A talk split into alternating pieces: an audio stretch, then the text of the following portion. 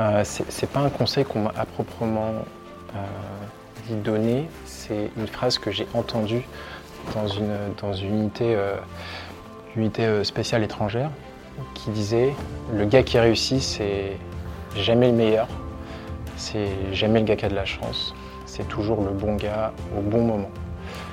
Et ce qui fait qu'on est le bon gars au bon moment, c'est qu'on travaille tout le temps. Bienvenue dans Défense Zone, le podcast qui traite des questions de défense et de sécurité. Dans ce nouvel épisode, nous plongeons une fois de plus dans les coulisses des forces spéciales à travers un passionnant entretien avec un opérateur du CPA-10. Il nous parlera de ses missions et de son quotidien au sein de cette unité si particulière de l'armée de l'air et de l'espace, aux ordres du COS, le commandement des opérations spéciales. Si cette thématique vous intéresse, nous vous invitons à télécharger gratuitement notre dernier e-book sur le COS, le lien est en description. Nous vous souhaitons bonne écoute. Bonjour Blaise, est-ce que vous pouvez vous présenter? Bonjour Blaise, 34 ans, opérateur au CPA10, JTAC. C'est quoi vos missions euh, au sein du CPA10 C'est quoi votre la spécialité c'est JTAC Est-ce que vous pouvez nous expliquer euh, ce que c'est en détail, euh, enfin qu'on comprenne un petit peu le, type de mission? Très bien, alors au CPA10, chaque groupe possède un, un voire plus. C'est une des prérogatives au sein du CPA10, c'est d'être en mesure à tout moment de fournir à ces entités ou à ces équipes sur le terrain un appui via ce qu'on appelle plus communément la 3D, via des vecteurs aériens pour venir en aide aux troupes au sol pour leur manœuvre ou pour faciliter leur, désengagement. Donc c'est l'objectif principal d'un JTAC. Et ensuite tout ce qui est euh, travail de, déconfliction, travail un peu de contrôleur aérien de l'avant, qui est aussi une des tâches euh, assez importantes du JTAC, veiller à ce que tous les assets que vous avez en l'air euh, puissent travailler de manière la plus, la plus sécure possible, tout en étant en mesure aussi de, remplir leur mission qui leur est, qui leur est tasquée. Du coup, vous travaillez au profit que de votre unité ou aussi d'autres unités potentiellement du COS qui vont intervenir avec vous en binôme d'équipe Alors, bah, très souvent, on travaille euh, de manière organique, on est associé à notre, unité, mais il se peut qu'effectivement, pour certaines missions ou certaines, euh, certains événements qui pourraient, euh, qui pourraient le demander, qu'on soit effectivement amené à travailler avec d'autres entités. Et ça se fait très bien, parce qu'au sein du COS, on a l'habitude de, travailler ensemble. Donc, au sein du CPADIS, on peut être amené à travailler avec des gens du, du premier PIMA ou même des, des, commandos marines. Comment ça se passe justement quand vous travaillez avec ce type d'unité? J'imagine que ça va être assez stimulant de pouvoir voir comment ils fonctionnent. Euh, il y a des échanges aussi entre les différentes unités? Alors, bah, bah, tout d'abord, on appartient tous au, COS, donc dans les opérations spéciales. On a euh, grosso modo une structure euh, de façon de procéder qui est plus ou moins commune en termes, de procédure. Après, certaines, chaque unité, je vais dire, va avoir sa, culture propre, sa façon, de, sa façon de travailler. Mais comme on est passé grosso modo par les mêmes les mêmes, euh, si je puis dire, euh, les mêmes, euh, les mêmes, les mêmes filtres, les mêmes, les mêmes stages, grosso modo, les mêmes, les mêmes stages, je veux dire, pour être, pour être par exemple JTAC, hein, que vous soyez de la Marine nationale ou que vous soyez du premier PIMA, vous allez passer par le même centre de formation qui forme, qui forme les JTAC. Donc grosso modo, on a un socle qui est plus ou moins commun. Et ça se fait, ça se fait, ça se fait très bien. D'accord. c'est quoi votre parcours personnel et professionnel du coup? Alors, euh, moi je, pense modestement avoir un parcours un peu atypique parce que je me suis engagé assez tard euh, dans l'armée de l'air. Je me suis engagé à 27 ans. Euh, donc, auparavant, je vous la fais rapide, j'ai fait classe prépa. À l'issue, j'avais fait, une école de commerce parisienne. et très vite, donc, je suis rentré dans le monde professionnel et je me suis rendu compte qu'il y avait un truc qui, me, manquait. Euh, j'avais toujours eu cette, cette appétence pour l'armée, pour un peu pour l'aventure, sans forcément passer le pas. Et les années faisant, euh, cette, envie de, servir, je dirais, cette envie de s'engager euh, de grandir. Euh, donc à l'issue, j'ai travaillé pour une, autre société et je me suis retrouvé à, travailler notamment en Asie centrale. toujours hein, cette soif de découverte, je me suis dit qu'il fallait que je fasse un tour du monde. Ça allait peut-être assouvir cette, cette envie, ce besoin. Je me suis retrouvé à devenir steward. Donc je travaillais pour une compagnie aérienne au Moyen-Orient. Et là, du coup, on arrive, grosso modo, à une période en France où, vous savez, il y avait les attentats, etc. Et là, je me suis dit, euh, voilà, grosso modo, à passer 28, euh, 29 ans, on ne pouvait plus, on pouvait plus euh, s'engager en, tant que, en tant que militaire. Donc je me suis dit, il faut que je passe le pas. Donc j'ai tout plaqué, je suis rentré en France. Été au CIRFA et j'ai tout de suite dit que je souhaitais rentrer au CPA 10. Comment on fait? C'était grosso modo la question. Alors, vous avez des bonnes réponses? Alors, bah, c'est naturel. Hein. Les gens que vous avez en face de vous veulent savoir si vous allez correspondre au profil parce que c'est pas rien finalement d'arriver au CPA, CPA 10. Entre le moment où vous le décidez et vous arrivez, il peut se passer quand même un peu de, temps. Euh, mais grosso modo, je suis tombé sur des gens qui étaient extrêmement réceptifs, qui ont tout de suite, euh, noté que j'étais extrêmement déterminé euh, sur là où je voulais aller. Et ça s'est très bien passé. Donc un an et neuf mois plus tard, après la signature de mon contrat, j'étais au CPA 10. D'accord. Et pendant ces un an et neuf mois, hein, c'est quoi le quotidien? C'est des tests de sélection? C'est de la formation? Alors moi, ça a été, ça a été j'ai eu la chance en fait que toutes les planètes s'alignent, que tous les stages que j'ai euh, que j'ai fait bah, se, chevauchent quasiment. Euh, euh, je finissais un stage et deux à trois semaines après, j'enchaînais sur un autre stage, ce qui est souvent assez rare. J'ai eu la chance de ne pas me blesser, ça c'est extrêmement important. Ouais, c'est assez intensif, c'est assez intensif. enchaîner comme ça, et bien présomptueux, la personne qui peut vous dire j'ai signé mon contrat et dans moins de deux ans je suis au CPA 10. Euh, non, c'est extrêmement, c'est extrêmement compliqué, mais comme vous êtes déterminé, vous savez où vous voulez aller et vous vous auto-conditionnez, si je peux dire, euh, euh, ça, se passe, ça se passe bien. Alors, c'est pas, c'est pas facile, bien évidemment, c'est compliqué, vous êtes testé, vous êtes challengé, vous avez beaucoup de doutes, vous posez beaucoup de questions. quand vous dormez dehors, qu'il fait peut-être un peu trop froid, vous n'avez pas assez dormi, etc., pas assez mangé, donc voilà, les questions, les doutes interviennent, mais, grosso modo, je, je, savais où je voulais aller, donc j'y suis arrivé. Il n'y a pas eu de moment de doute, de moment euh, d'envie d'abandonner peut-être? Abandonner, non, jamais. Pour que j'abandonne, enfin pour qu'on me sorte, moi ce que je me disais à chaque fois que je commence un stage, pour qu'on me sorte du stage, c'est soit il fallait que je me blesse ou que physiquement on me dise, on me retire du stage. Moi de, moi-même, euh, j'aurais, euh, j'aurais jamais arrêté aucun stage. Petite anecdote, je m'étais fêlé une, fêlé une côte lors d'un, lors d'un stage.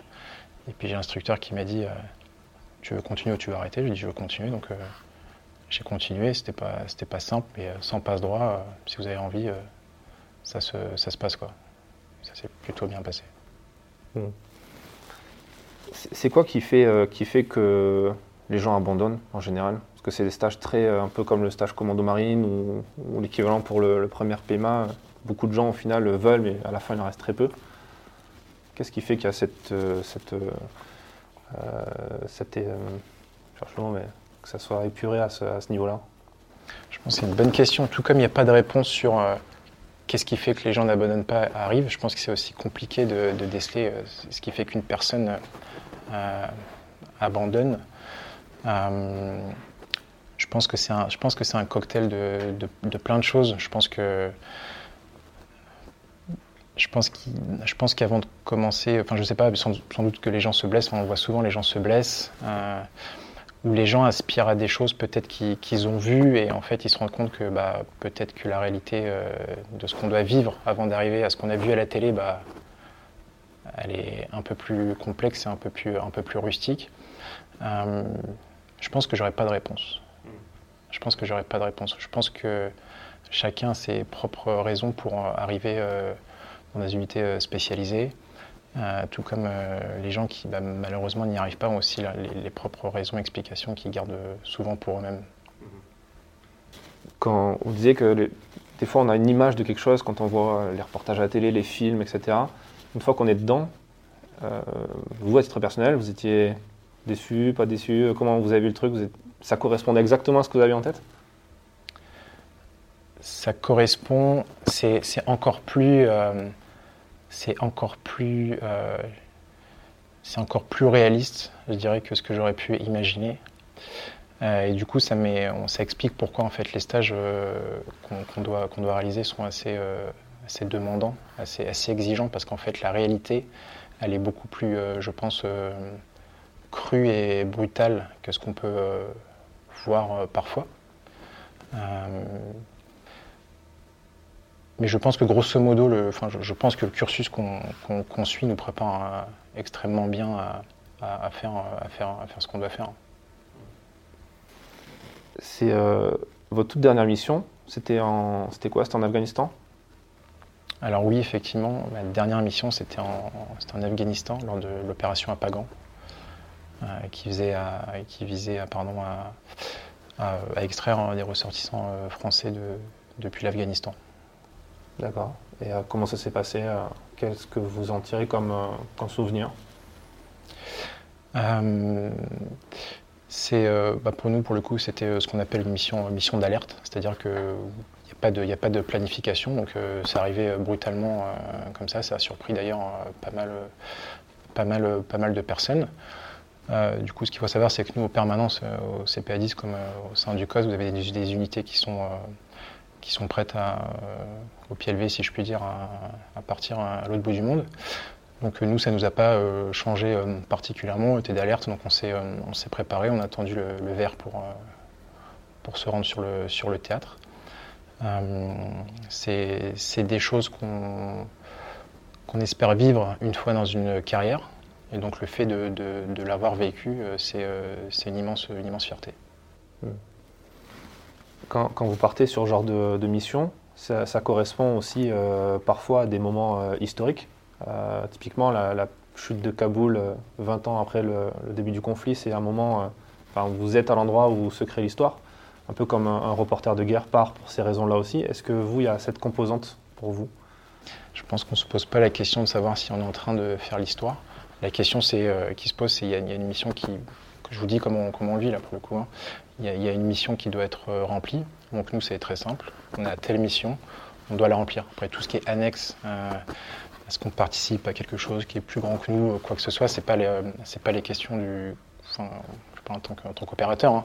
Il y a une mission, il y a un objectif à remplir, il y a un effet euh, recherché. La question, c'est comment on remplit cet effet en veillant à ce que tout le monde euh, rentre sain et sauf.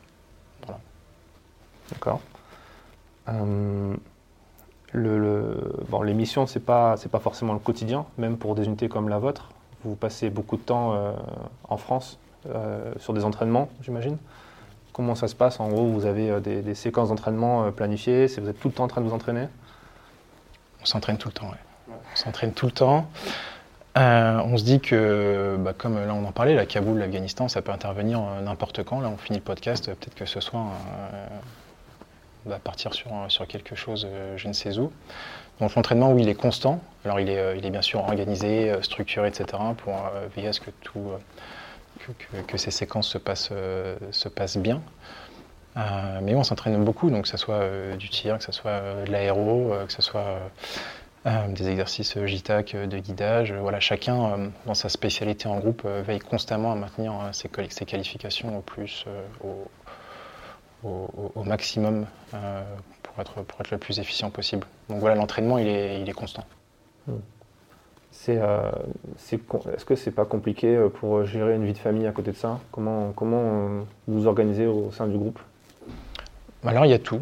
Il s'avère que moi je suis célibataire pour le coup, mais euh, euh, il y a des gens autour de moi en groupe qui sont, qui sont mariés, qui ont des enfants, etc. Donc euh, à partir du moment où ce qui se passe à la maison, je pense, est, très clair et expliqué aux gens qui vous, qui vous accompagnent, ça, se passe, ça se passe très bien. Encore une fois, faire ce type de métier, c'est un, choix de vie.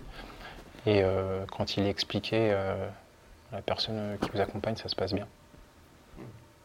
Mais pareil, rien n'est encore une fois, hein, rien n'est parfait. Euh, c'est comme euh, tout métier, que vous soyez pompier, que vous soyez pilote de ligne, etc. Vous êtes dans des métiers finalement où euh, c'est un peu des travails passion, je dirais. Donc toujours trouver ce juste milieu entre le boulot et, et, la maison. Et a priori, ça se passe souvent très bien. Est-ce que le fait d'avoir une vie de civil, on va dire, avant, d'être arrivé assez tardivement dans l'institution, ça, ça, change la donne justement à ce niveau-là? Qu'on arrive plus facilement à, mieux concilier la vie perso, la vie professionnelle? Je ne sais pas si le fait d'avoir été dans le civil avant, euh, dans, le domaine euh, affectif ou familial, euh, vous aide. Je pense que je pense que le fait d'être passé par, le civil auparavant, enfin là je parle encore une fois pour mon cas, précis, fait que j'ai peut-être effectivement une façon de raisonner qui va être un peu plus un peu plus, euh, comment je pourrais dire, un peu plus, euh, c'est compliqué de trouver le terme. Bah, disons que je vais, je vais essayer, euh, bah, c'est vrai que quand je me compare à des collègues, effectivement, je vais, je vais souvent penser différemment. Souvent, quand on monte, quand on monte des, des manips, etc., donc chacun un peu peut, un peu parler de comment il verrait la, mission se monter, etc. Donc on aime bien faire un peu des sortes de, sortes de brainstorming. Et c'est vrai que souvent, bah voilà, j'ai des idées qui peuvent euh, être un peu plus, euh, euh, un peu plus. Ouais, innovantes, innovante. Je sais, je j'arriverai même pas peut-être à, mettre un mot sur sur comment, mais c'est plus une façon. C'est bien plus que c'est plus une façon de voir les choses. C'est je dirais une forme de philosophie de vie, c'est toujours appréhender les choses de manière différente. Pourquoi on n'essaierait pas ça Pourquoi on n'essaierait pas plus euh, comme ça, etc. Donc c'est plus une, une façon, je dirais, au jour le jour de, de, voir les choses. Je n'aurais pas d'exemple particulier à, vous citer, mais c'est plus un, style, je dirais. Et après, c'est ce qui fait la richesse de nos unités, c'est que vous avez des gens qui, euh, ont pu avoir des, métiers extrêmement euh, divers et variés, ils sont engagés. C'est ça qui fait la richesse au final des unités force spéciales, c'est que vous, faites, vous, fédérez un vivier de gens qui viennent d'horizons euh, extrêmement différents. c'est ça qui fait la force de ces unités, parce qu'en fait, quel que soit le problème que vous allez rencontrer, vous allez toujours avoir un gars qui va penser, et qui va avoir la petite lumière et qui va vous permettre de vous sortir de, des, situations les plus parfois complexes. C'est quoi le, type de profil idéal pour entrer dans ce genre d'unité et c'est quoi les compétences que, doivent absolument maîtriser un, jeune euh, futur engagé euh, pour le CPA10 Alors les profils, moi je pense qu'il n'y en a pas. Et comme je venais de vous le dire, je pense que c'est la diversité des profils et des parcours qui fait la, force de ce type d'unité.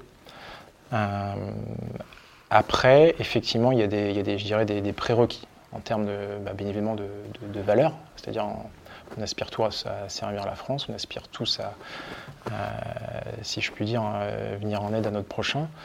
Et après, je dirais d'une façon euh, plus technique, euh, physique, il y a bien évidemment encore une fois des, prérequis. Voilà, faut, faut, faut, être plutôt bon, bon en tir, il faut, aimer faire du sport, faut aimer, faut aimer se dépasser, faut aimer chercher la concurrence saine. il faut, faut vouloir toujours faire plus. Et jamais se reposer euh, sur, euh, sur ses acquis. Vous avez beau avoir fait des missions euh, sympas, vous avez beau avoir fait un truc qui a très bien marché, et peut-être que potentiellement bah, demain ça ne se passera pas, donc il faut être au niveau. Donc c'est un essai de toujours se remettre en question, toujours, toujours avoir ce fameux doute. Qu'est-ce qu'il en est de la place de l'ego là-dedans? Je vous pose cette question parce qu'on a parlé avec beaucoup d'anciens opérateurs, même des opérateurs actuels au sein de Première PIMA, qui disaient que c'est quelque chose qui est central. Que dans un groupe comme ça, euh, c'est plus ou moins que des mâles alpha euh, qui sont entre eux et il y a ce côté aussi effectivement compétition, rester dans le groupe. Est-ce que ça, comment vous, vous le percevez? Je pense que nécessairement, quand vous êtes dans des unités où vous êtes amené à être au contact ou en première ligne, il y a cet aspect un peu il y a cet aspect un peu, effectivement, il faut être assez agressif. C'est-à-dire, euh, quand je parle d'agressivité, on parle d'agressivité, c'est-à-dire, euh, on en parlait tout à l'heure, mais toujours vouloir faire plus, toujours vouloir se dépasser, jamais se reposer sur ce qu'on a. Et, et peut-être que c'est bien de se dire que bah, si le mec il a couru une minute euh, de moins que moi sur le tour précédent, bah, je ne peux pas laisser ça passer, il faut que je fasse encore mieux. Donc en fait, quand on parle d'ego, je dirais que c'est peut-être pas l'ego où une personne peut l'entendre dans la vie civile, euh, avoir un ego, etc., être auto-centré, c'est euh, ah, j'ai un ego parce qu'en fait, je veux faire mieux que le mec euh, à côté et je supporte pas qu'il ait fait plus. Et c'est comme ça. Mais c'est ce qui, nous anime plus ou moins tous. Hein. c'est ah, il a mieux tiré que moi, il est plus centré. c'est pas mal, mais il faut que je fasse mieux. Faut que je fasse mieux. Donc oui, il y a nécessairement une part. on peut l'appeler ego, mais il y a une part effectivement de ça devient un moteur, quoi, quelque part. Ça devient un moteur, c'est sain et ça. Il y, a une envie de se dépasser et de faire mieux que le mec qui est, à droite et qui est à gauche. Nécessairement. En fait, vous ne pouvez pas arriver ici en vous disant euh, je suis bien, vous n'êtes jamais bien. C'est euh, lui, il a fait mieux. Putain, il a fait mieux. Euh, désolé, j'étais un peu. Excusez-moi. On a reçu Mike Echo dans le podcast.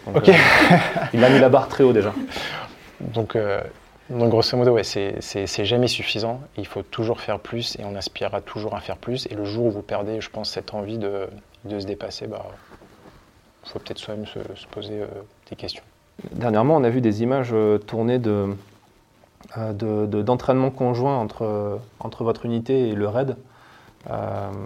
c'est quelque chose que vous faites, et pourquoi vous le faites d'ailleurs? Pourquoi s'entraîner avec des forces intérieures qui, qui, même si ça reste une unité d'élite, c'est pas forcément les mêmes emplois, c'est pas la même mission. C'est quoi l'intérêt?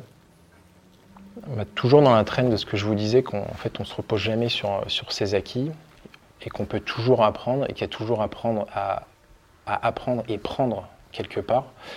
Et ben dans, dans, cette lignée, bah, les échanges qu'on peut avoir avec d'autres unités, que ce soit euh, intérieur ou même euh, extérieur avec des, partenaires étrangers alliés, et ben avec le RAID, c'est effectivement euh, ce qui se passe. On a, tissé des liens avec, avec cette unité parce que ils ont, euh, vécu sur le territoire national euh, différentes, euh, différents scénarios qui nous, intéressent en termes de, en termes parce qu'on est curieux, on veut savoir ce qui se fait, on veut savoir aussi dans quel contexte les choses se passent. Donc, encore une fois, toujours dans cette, démarche de partager aussi, finalement, de, partager un peu ce que nous, on a pu vivre ici et là, et, et d'écouter ce qu'on nous, nous apprendre sur ce qu'ils ont pu vivre sur le territoire national, ça nous intéresse toujours. Donc, on essaiera toujours de de, prendre euh, ce qu'il y a à prendre euh, n'importe où.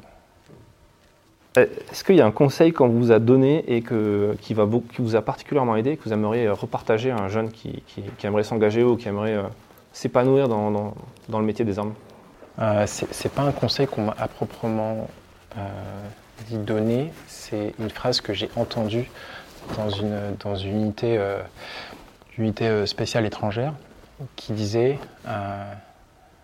après, c'est en anglais, donc je vais essayer de la traduire. En gros, euh, le gars qui réussit, c'est jamais le meilleur, c'est jamais le gars qui a de la chance, c'est toujours le bon gars au bon moment. Et ce qui fait qu'on est le bon gars au bon moment, c'est qu'on travaille tout le temps. Voilà, moi ça m'avait euh, marqué. Du coup, à chaque fois, je m'astreins à me la répéter. Parfois, pas forcément être le meilleur, il faut être le bon gars au bon moment. Et donc ça nécessite de s'être entraîné euh, beaucoup Et d'être prêt le moment venu quoi. Dû à l'entraînement qu'on fait souvent. Ouais, c'est ça. Ok, c'est un très bon conseil. Merci pour cet échange. Au plaisir, merci. Merci d'avoir écouté cet épisode jusqu'à la fin. S'il vous a plu et que vous voulez soutenir notre travail, abonnez-vous à notre magazine en vous rendant sur le site défense-zone.com. A très vite pour un prochain épisode du podcast.